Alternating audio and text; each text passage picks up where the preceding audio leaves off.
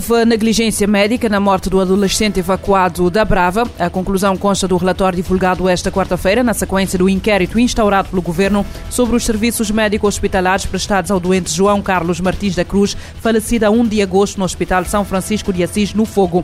O documento aponta que não houve negligência médica e que a causa da morte foi leucemia aguda. No relatório consta que o adolescente esteve por 48 horas em casa a ser tratado pelo pai e que toda a assistência médico-hospitalar prestada desde a entrada do adolescente no Centro de Saúde da Brava até o óbito registrado no fogo foi em tempo aceitável e com as condições necessárias para a prestação dos cuidados que o quadro exigia. Segundo o documento, o atraso de cerca de duas horas na realização das análises no Centro de Saúde da Brava foi ditada pelo quadro clínico não emergencial e não influenciou o desfecho desfavorável para óbito. Os tratamentos que receberia, por exemplo, a transfusão de glóbulos disponível no hospital, serviria como tratamento de apoio e não como garantia de sobrevida, lê-se no documento. Em relação aos procedimentos adotados na evacuação do doente pela via marítima para a Ilha do Fogo, o relatório considera que as condições, embora precárias, eram as possíveis face às circunstâncias e foram obtidas de modo célere. O relatório recomenda uma avaliação interna devido à ausência da técnica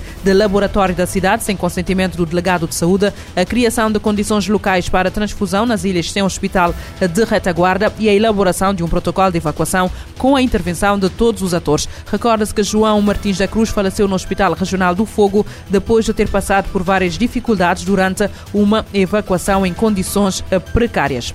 O julgamento de Amadeu Oliveira prossegue esta quinta-feira. Ontem a sessão voltou a contar com a equipa da defesa completa, depois de três advogados terem abandonado a sala de audiências na tarde de terça-feira em protesto contra o próprio cliente. Os trabalhos prosseguiram com questionamentos ao arguído. O advogado Amadeu Oliveira está acusado de um crime de atentado contra o Estado de Direito, um crime de coação ou perturbação do funcionamento de órgão constitucional e dois crimes de ofensa à pessoa coletiva. Entretanto, a sessão foi suspensa por volta das 20 horas. O o arguído queixou-se de uma indisposição momentânea, tendo sido transportado ao hospital, mas, de acordo com a defesa, eh, passa bem. A audiência da discussão e julgamento prossegue esta quinta-feira, às 14h30, com a continuação das perguntas da defesa ao arguído, sendo que a audição de testemunhas da defesa e de acusação que residem na Ilha de Santiago, através da videoconferência, será reagendada para sexta-feira, 2 de setembro.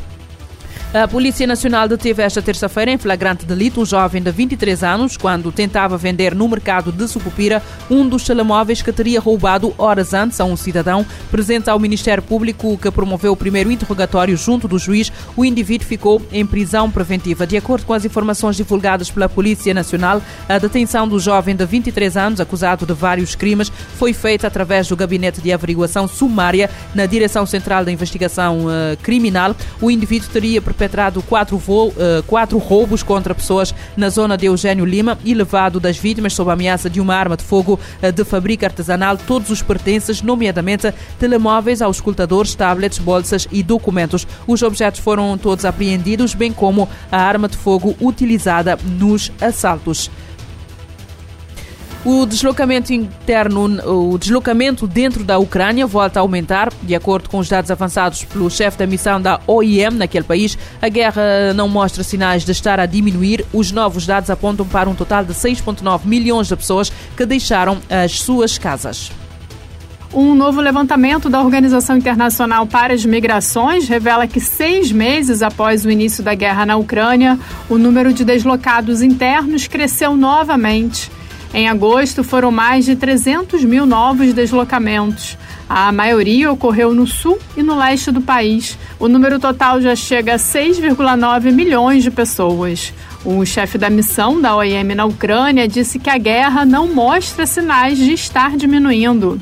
Onyugen destacou as necessidades e vulnerabilidades crescentes geradas por esse deslocamento interno prolongado. Ele ressaltou ainda que, com esse novo aumento, a ajuda humanitária deve ser capaz de chegar a todos os necessitados, incluindo aqueles em áreas de difícil acesso.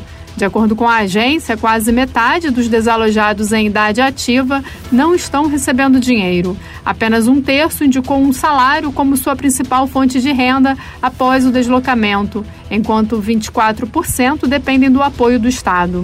Muitos recorreram a medidas como corte de despesas, incluindo na alimentação, e cerca de um terço contraiu novas dívidas. Com a aproximação do outono e do inverno, as condições de vida dos deslocados internos são particularmente alarmantes. Cerca de 22% das pessoas pesquisadas pela OIM disseram que suas moradias atuais são inadequadas para o rigoroso inverno ucraniano. Da ONU News em Nova York, Ana Paula Loureiro. De acordo com o chefe da missão da OIM, quase 18 milhões de pessoas precisam de ajuda urgente na Ucrânia. Uma freira norte-americana de 83 anos, sequestrada em abril por fundamentalistas islâmicos no norte do Burkina Faso, foi libertada.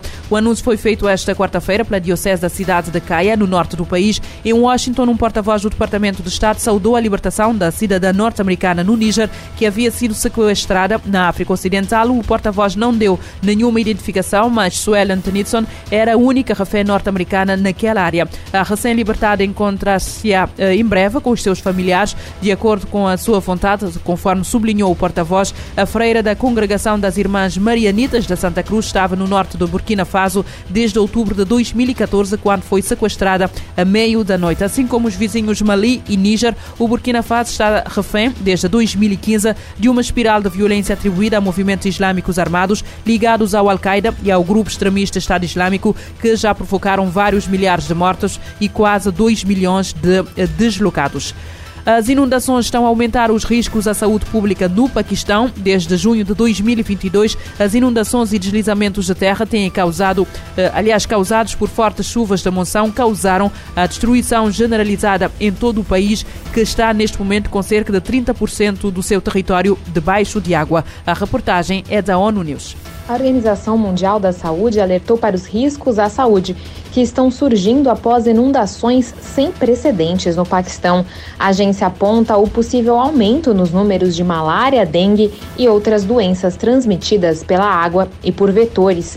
O chefe da OMS classificou a situação como emergência de grau 3, nível mais alto de seu sistema interno de classificação. Isso significa que todos os três níveis da organização estão envolvidos na resposta: o país, os escritórios regionais e a sede em Genebra. Em coletiva de imprensa, a Tedros Ghebreyesus afirmou que além das inundações no Paquistão, a seca e a fome no chifre da África e os ciclones mais frequentes e intensos no Pacífico e no Caribe apontam para a necessidade de ação urgente contra a ameaça existencial das mudanças climáticas. Mais de 33 milhões de pessoas no Paquistão e três quartos de todos os distritos foram afetadas pelas inundações causadas pelas chuvas das monções. Segundo as informações das autoridades paquistanesas, pelo menos mil pessoas morreram e 1.500 pessoas ficaram feridas. Quase 900 instalações de saúde em todo o país foram impactadas, das quais 180 completamente danificadas. Milhões ficaram sem acesso a cuidados de saúde e tratamento médico. O governo declarou estado de emergência e a ONU lançou um apelo de 160 milhões de dólares para o país. Tedros também liberou 10 milhões de um fundo de emergência da OMS para apoiar a resposta. Da ONU News em Nova York, Mayra Lopes. De acordo com os dados ainda provisórios, cerca de 33 milhões de cidadãos foram afetados pelas intempéries que mataram 800 mil cabeças de gado, enquanto que 80 mil hectares de terras agrícolas foram arrasadas pelas monções no Paquistão.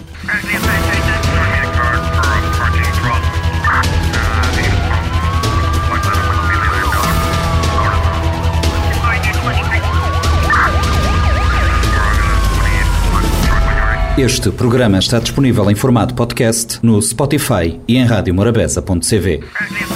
SOS, a atualidade numa outra perspectiva. Emergência, polícia, justiça, investigação criminal, as grandes apreensões e as maiores investigações. O mundo como ele é. SOS, de segunda a sexta, às nove da manhã e às sete da tarde. SOS, na Morabeza.